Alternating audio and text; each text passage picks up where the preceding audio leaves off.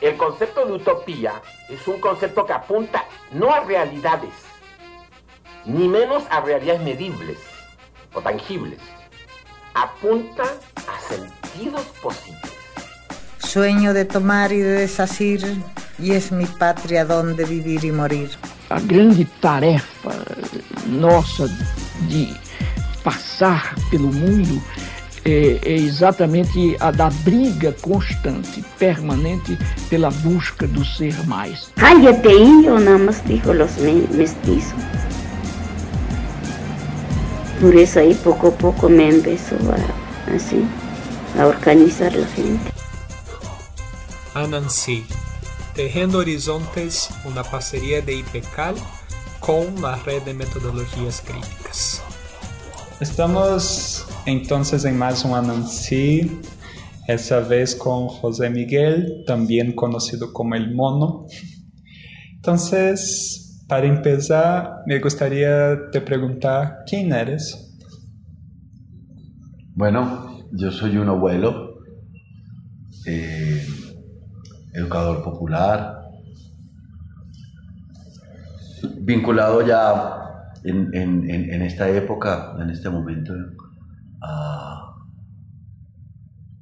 estamos en la fase final de, un momento que puede ser histórico en el país, o que ya es un momento histórico, que es la, la emergencia de una fuerza política, de un movimiento, de, eh, de una expresión en el marco de esta democracia formal y restringida que hay, que un proyecto que se denomina el Pacto Histórico, eh, que condensa eh, buena parte de, la, de las luchas insurgentes de los años 70, que condensa eh, el proceso constituyente de 1991, que abre una, una constitución de derechos y que condensa fundamentalmente eh, la búsqueda de, materializar unas paces improbables, improbables, frutos de las negociaciones políticas de las insurgencias con el Estado, y que además de eso tiene el espíritu de las movilizaciones de 2019, 2020, 2021, que condensa además la, fuerza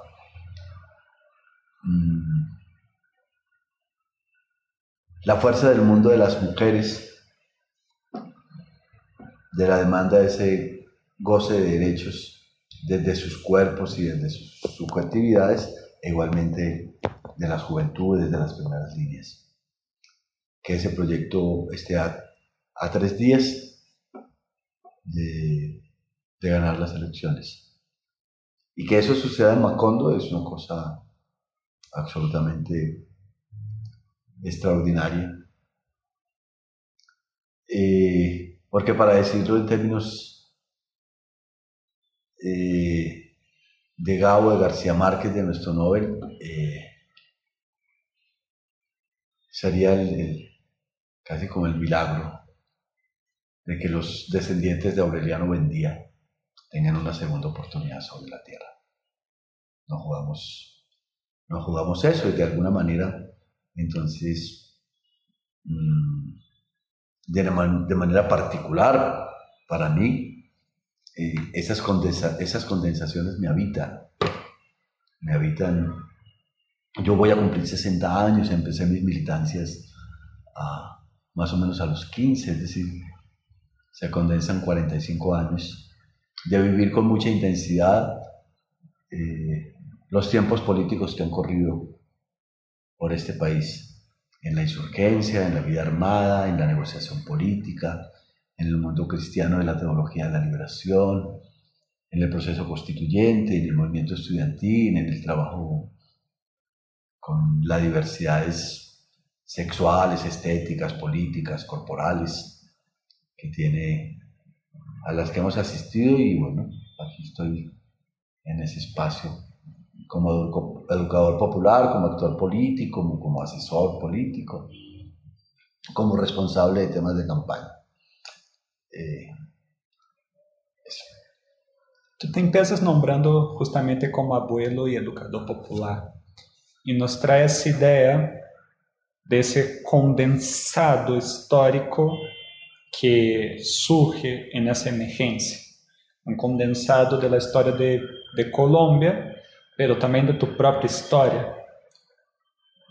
¿Qué de lo que está surgiendo de ese condensado histórico te permite pensar desde esa posición que tú nombras como abuelo y educador popular? Yo creo que tiene las... Eh, tanto el abuelo como el, educador popular, digamos que caminan en, en paralelo, porque también son los, son los pasos, son el, el camino recorrido, el, que te va dando la posibilidad, el que te, o en el que te sientes con, con algunas seguridades para, para plantearte como educador, ¿cierto? Por la experiencia.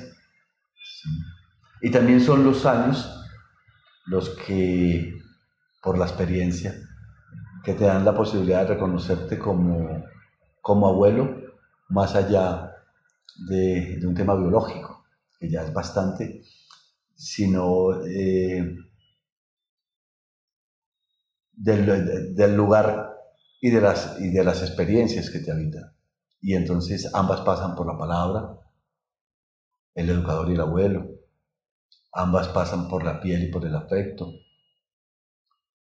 Ambas pasan por eh, desear, gozar y provocar que aquel que es sujeto de tu propuesta de educación o a quien es sujeto de tu propuesta como abuelo eh, tenga las mejores posibilidades para que también pueda ser ellas y ellos su propio camino. Y no, no, lo, no, lo, no, lo, había reflexionado antes de esa manera, pero, pero sí, ambos están cargados de sabiduría.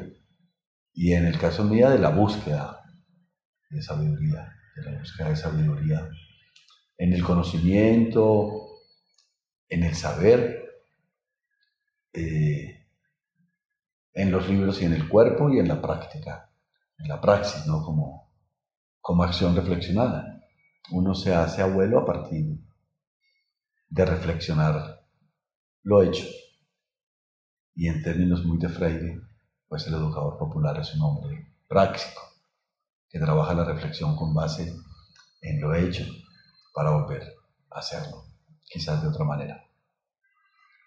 Y esa experiencia que nombras, que atraviesa la palabra, pero también la piel, los afectos, que está en esa búsqueda, pero a su vez en ese anhelo de construcción de futuro de aquellos implicados. ¿Cómo esto dialoga con su visión de lo que significa ese momento histórico, ese momento histórico del pacto? Yo creo que es una muy buena relación el, el, el traer la, la palabra porque este proyecto, este país que se ha construido de manera bicentenaria desde la independencia frente al imperio español, la palabra fue permanentemente suplantada por las armas. Eh, y la palabra del ágora fue reemplazada por los fusiles y la conversación, el diálogo fue reemplazado por el golpe de Estado, por el asalto, eh, por la revolución y la contrarrevolución, por la insurgencia y la contrainsurgencia. no hemos sido capaces de construir una nación de manera bicentenaria y lo que hemos construido es un teatro de operaciones de guerra que atraviesa nuestra, nuestra cotidianidad. Entonces, la aparición de esa palabra hoy y la posibilidad de que los colombianos y las colombianas eh, optemos desde proyectos muy diversos por resolverlo o al menos por clarificar el mapa político en el que estamos y que lo definamos hacer en las urnas eh, es muy, muy interesante, es muy complejo, es muy complejo. Eh, y a lo que uno aspiraría o lo que yo aspiro al proyecto eh, en el que estamos agenciando, que está emergiendo, es que, que la palabra encarnada en los derechos, es decir, que la palabra, que la semántica y que el relato de los derechos humanos se haga una realidad a partir de que la gente pueda emerger con su cuerpo y gozarlo en el más profundo de los sentidos. Los derechos solamente existen cuando son gozados. Para que se goce tiene que haber cuerpo, tiene que haber imaginación, tiene que haber creatividad. y eso es lo que yo creo que es la emergencia en el mundo de la complejidad y es lo que diría que es un movimiento disruptivo de la palabra y un movimiento eh, disruptivo de la acción política. Y eso es lo que se acuerda ahora.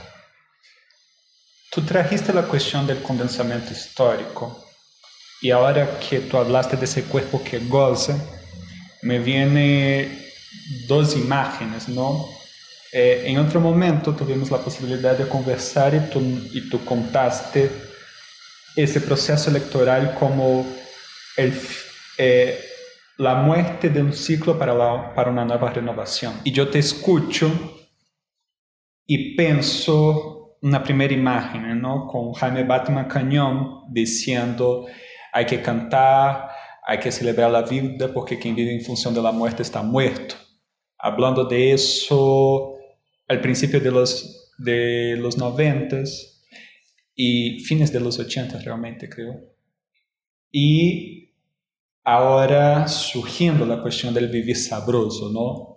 Una narrativa de vida que se está constituyendo en ese condensamiento histórico que, que tú nos estás nombrando. Y, y a ti, como un abuelo educador que le tocó vivir ese tránsito, ¿qué crees que se está construyendo en ese proyecto, en esa emergencia, más allá del resultado de las urnas que podamos ver ese domingo? Yo creo que hemos eh, asistido a ser eh, tejedores,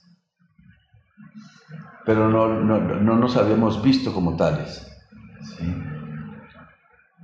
Eh, el M19, que es la organización a la que yo participé en la insurgencia, tiene unas características que son mejor comprendidas hoy.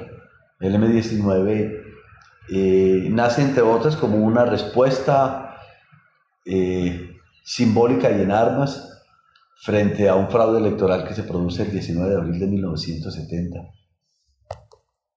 Eh, y un grupo de jóvenes, de hombres y de mujeres provenientes de diferentes, de, desde diferentes proyectos particulares o, colectivos, eh, deciden levantarse en armas eh, proclamando un proyecto por la democracia. Y eso ya era una ruptura monumental, o sea, plantearse, discutir el proyecto de la democracia hoy es, es un lugar común, ¿sí? Pero en los años 70, en el mundo de las izquierdas, ese no era el proyecto.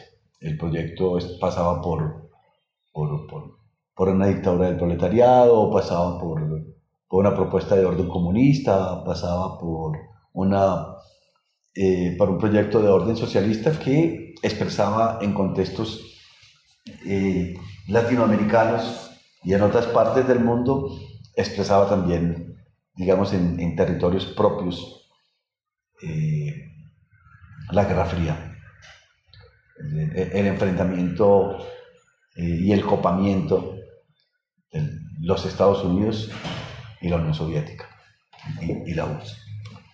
Y lo que hace disruptivo al M-19 es eso, es, es eh, en ese momento, 1973, 74, como respuesta, eh, lo primero es que eh, este, esta organización emerge en una lucha por la democracia en armas, ¿sí?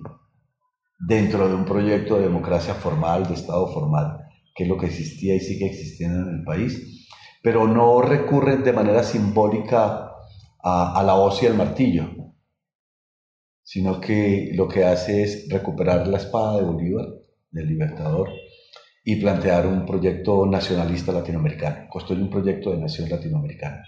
Y entonces pone la espada de Bolívar.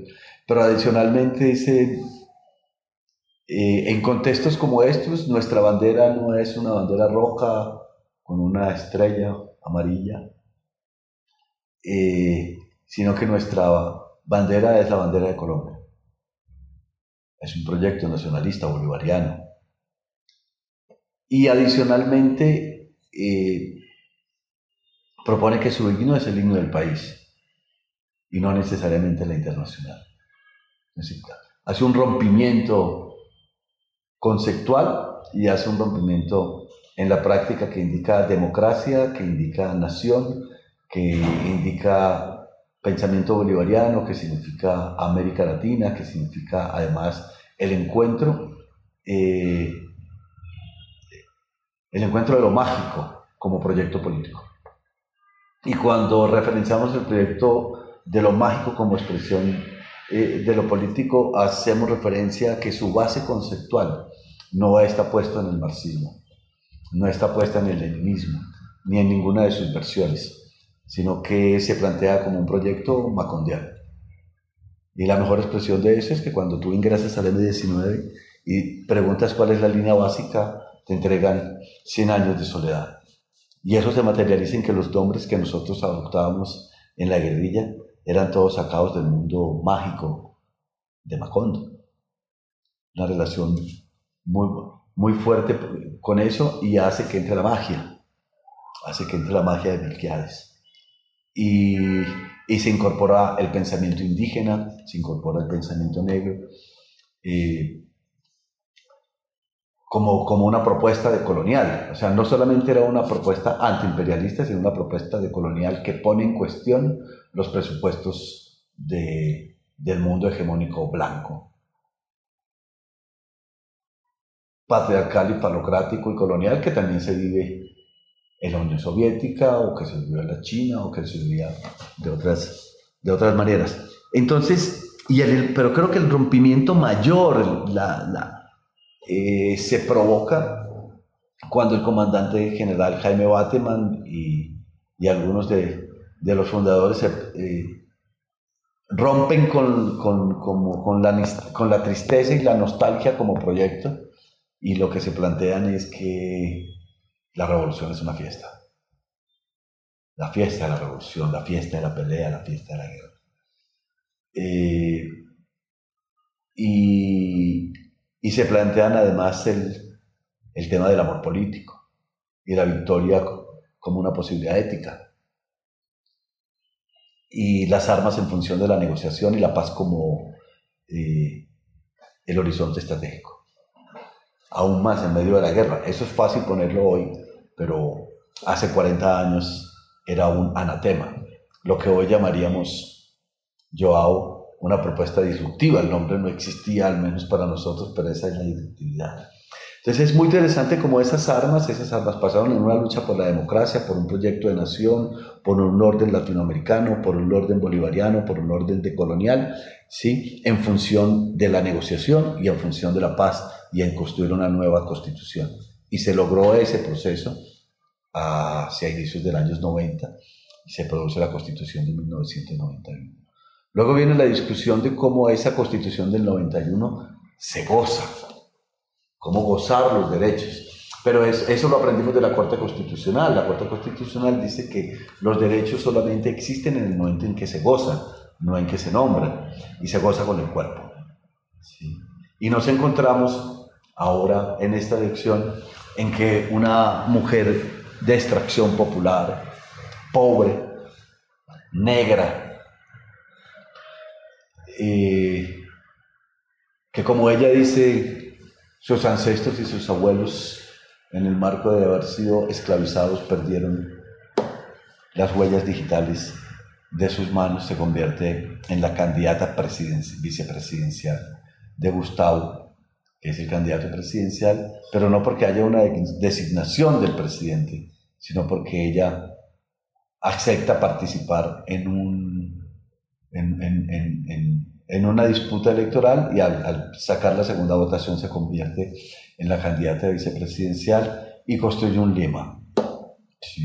Un lema que viene de lo más profundo del dolor, pero lo más profundo de la libertad. Son palabras de ella, es función de la libertad. Y, y nos invita a que la libertad eh, es para vivir sabroso. Y entonces, sabroso sabe a sancocho de pescado, ¿verdad? En el Pacífico.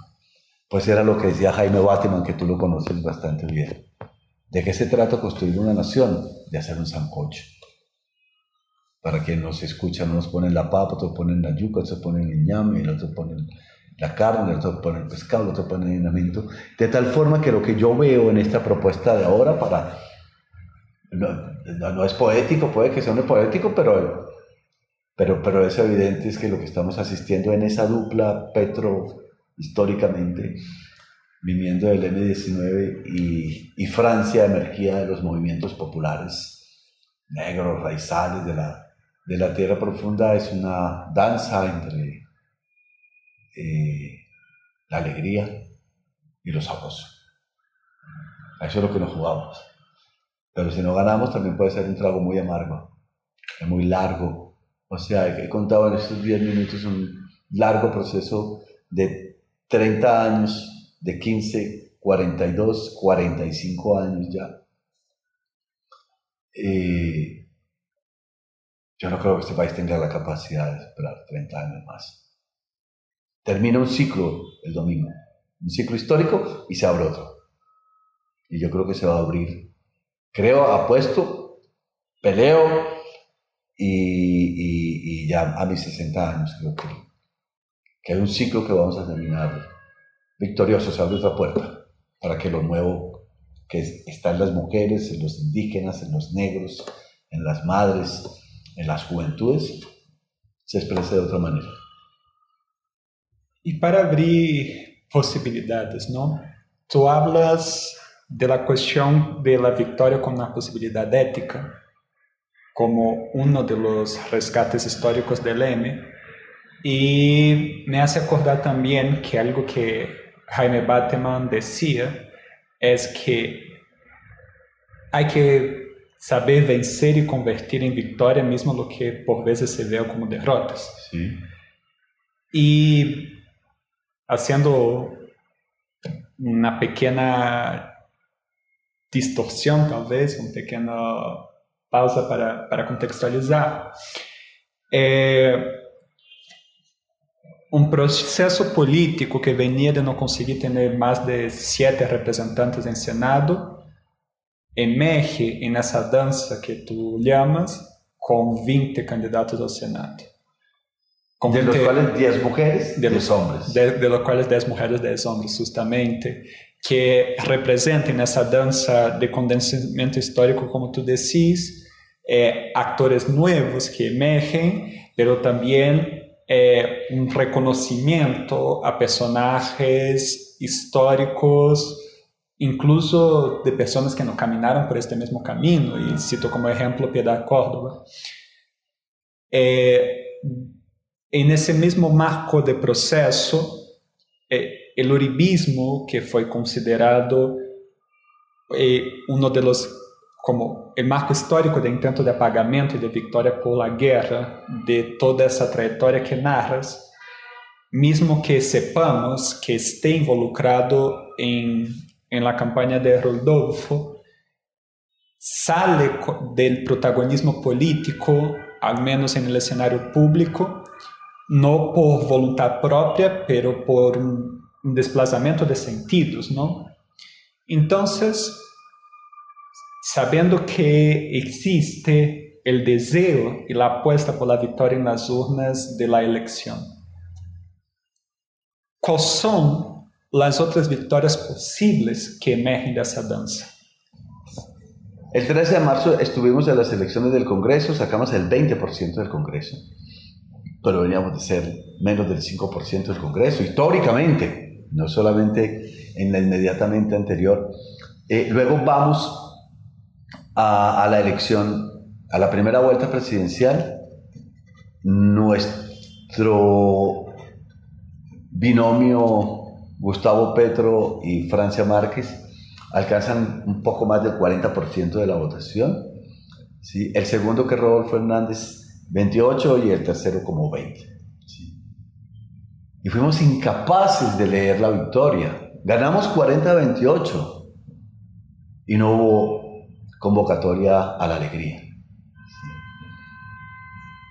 Eh, eso da cuenta de una forma de pensar en que la victoria, nos, somos incapaces de leer la victoria.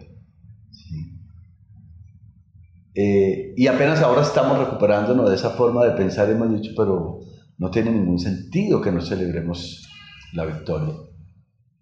y porque nos negamos a la fiesta. ¿sí? Hemos sido históricamente negados a la fiesta. Eh, y, entonces yo volvería al llamado de, Jaime Bateman. el pueblo está detrás de un proyecto que le permita celebrar, celebrar la vida, celebrar el cuerpo, celebrar la subjetividad, celebrar el amor. Eh, un poco lo dice Gustavo Petro, es, es, necesario eh, el que el amor político también dance. Y para decirlo en términos de nosotros, eh, la mayor fiesta que existe es la espiritualidad y la espiritualidad también necesita bailar.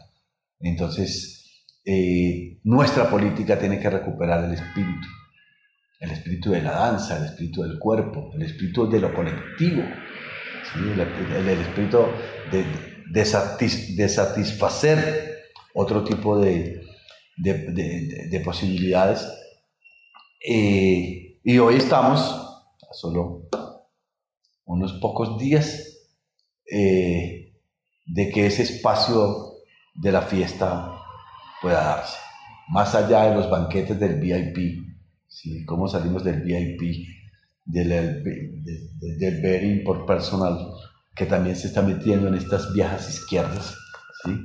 a recuperar el ágora, a recuperar el ágora para, para la discusión y para la danza. No hay política sin cuerpo, eh, para quienes les gustan las propuestas, digamos, una revolución triste es una triste revolución, un socialismo triste es un triste socialismo, una democracia triste es una triste democracia. Eh, así que hay que convocarnos de otra manera, hay que aprender a convocarnos de, de otra manera entonces la alegría es un derecho, la felicidad es un proyecto. Y los caminos de, una democracia caminada de otra manera nos van a dar, nos van a dar esa posibilidad. De hecho, de hecho, en tu pregunta está, está, llena de un reconocimiento de que la victoria ya, que ya se ha conseguido una victoria. Lo otro es un resultado electoral. Y hay victorias que son muy importantes, o sea, 20 eh, años del uribismo fueron puestos en cuestión en las urnas. Así trata de encarnarse en Rodolfo. Es un hecho que el uribismo, al menos en estas elecciones, ha sido derrotado electoralmente. Eh, y a eso hay que darle la, eh, la dimensión, la dimensión que, que, debe tener porque es frente a unos medios de comunicación absolutamente eh, privatizados en función del capital y del mercado, un gobierno altamente vinculado a, las propuestas electorales que nos alversan y en medio de todo eso, ahí sí seguimos puntuando en las, en las encuestas y en las posibilidades. Una penúltima pregunta. Y en el marco de todo eso, de ese proyecto de alegría, de felicidad, ¿Cuál es el lugar de la educación? El, lugar es... La, educación no es el centro, ¿sí? Eh, no es el centro, digamos, como propuesta conceptual, sino que se ha convertido en el elemento que ala otras posibilidades, que ala otras posibilidades. Eh, Y como propuesta de gobierno, ¿cierto? Como propuesta de gobierno, Gustavo y Francia han dicho, no es posible transformar este país hacia una, a que se convierta en potencia de la vida y potencia de paz y potencia de democracia eh, sin que el conocimiento haga parte del proyecto político. Entonces el conocimiento es un elemento central. No solamente la educación, sino el, el conocimiento. Y ahí de manera de colonial necesitamos una nueva conversación entre aquello que reconocemos como conocimiento y aquello que intenta reconocerse como saber. necesitamos otro tipo de aprendizajes. Eh, Necesitamos conocimientos más cercanos a la disruptividad y donde la propuesta central no sea la metodología y la pedagogía. Tienen que ser conocimientos disruptivos más allá del currículo y mucho más allá de la academia y conocimientos disruptivos que, sean, que vayan más allá ¿sí? y que desnuden el que no existe un único método científico sino que hay otros cuerpos que conocen, que construyen ciencia, que construyen ciudadanía, que construyen conocimiento, que construyen saberes distinto al eje de las X, al eje de las Y. Un nuevo conocimiento disruptivo es un conocimiento de orden complejo y de orden cuántico, que rebasa el que las cosas son falsas o verdaderas. O para decirlo con el pensamiento epicúreo de la naturaleza de las cosas o de la traducción de Lucrecio o del mismo Heráclito, ¿sí? Eh, no solamente es válido el que el hombre no puede bañarse dos veces en el mismo río porque el río fluya, sino porque de manera continua los bañistas son distintos y el río también es distinto. O sea, el río tiene más de dos orillas no es una tabla de verdad, sino que hay otras posibilidades. Entonces tiene que entrar el conocimiento negro, el conocimiento indígena, el conocimiento de las mujeres, el conocimiento de la diversidad, el conocimiento de la diferencia, el conocimiento de la espiritualidad, el conocimiento de la subjetividad, el conocimiento de otras formas de relacionarse. Entonces ese es un lugar fundamental. Pero para que ese conocimiento se dé, es necesario que haya alimentación, que haya soberanía alimentaria, que haya el derecho a comer, ¿sí? para que el estómago, en medio de su necesidad, no se coman las neuronas, como dicen Gustavo y Francia. Así que necesitamos un tema de conocimiento, algunos lo ponen de orden cerebral, pero yo lo quiero dejar abierta. Es un tema también de orden estomacal en términos de soberanía alimentaria, pero también es de orden espiritual. En un proyecto por la libertad, para que los jóvenes, las jóvenes, los niños, las niñas y los ciudadanos y las ciudadanas de este país puedan definir con libertad lo que quieran hacer de sus proyectos de vida. Y para cerrar, en marco de todo eso, ¿cuáles son tus sueños?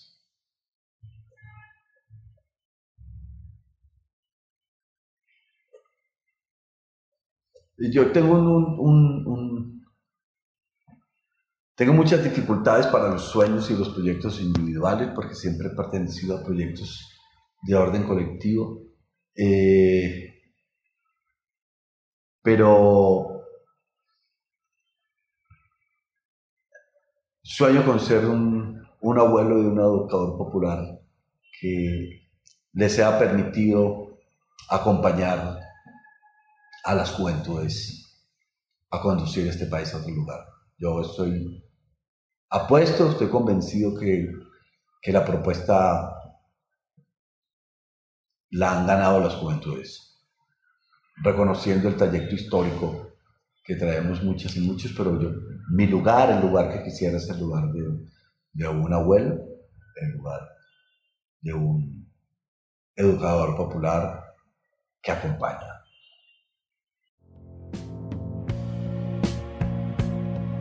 Nancy es un proyecto sembrado desde IPK, el Instituto de Pensamiento y Cultura en América Latina. Acesse nuestro site www.ipcal.edu.mx o nuestra página de Facebook para conocer un poco más de nuestro proyecto.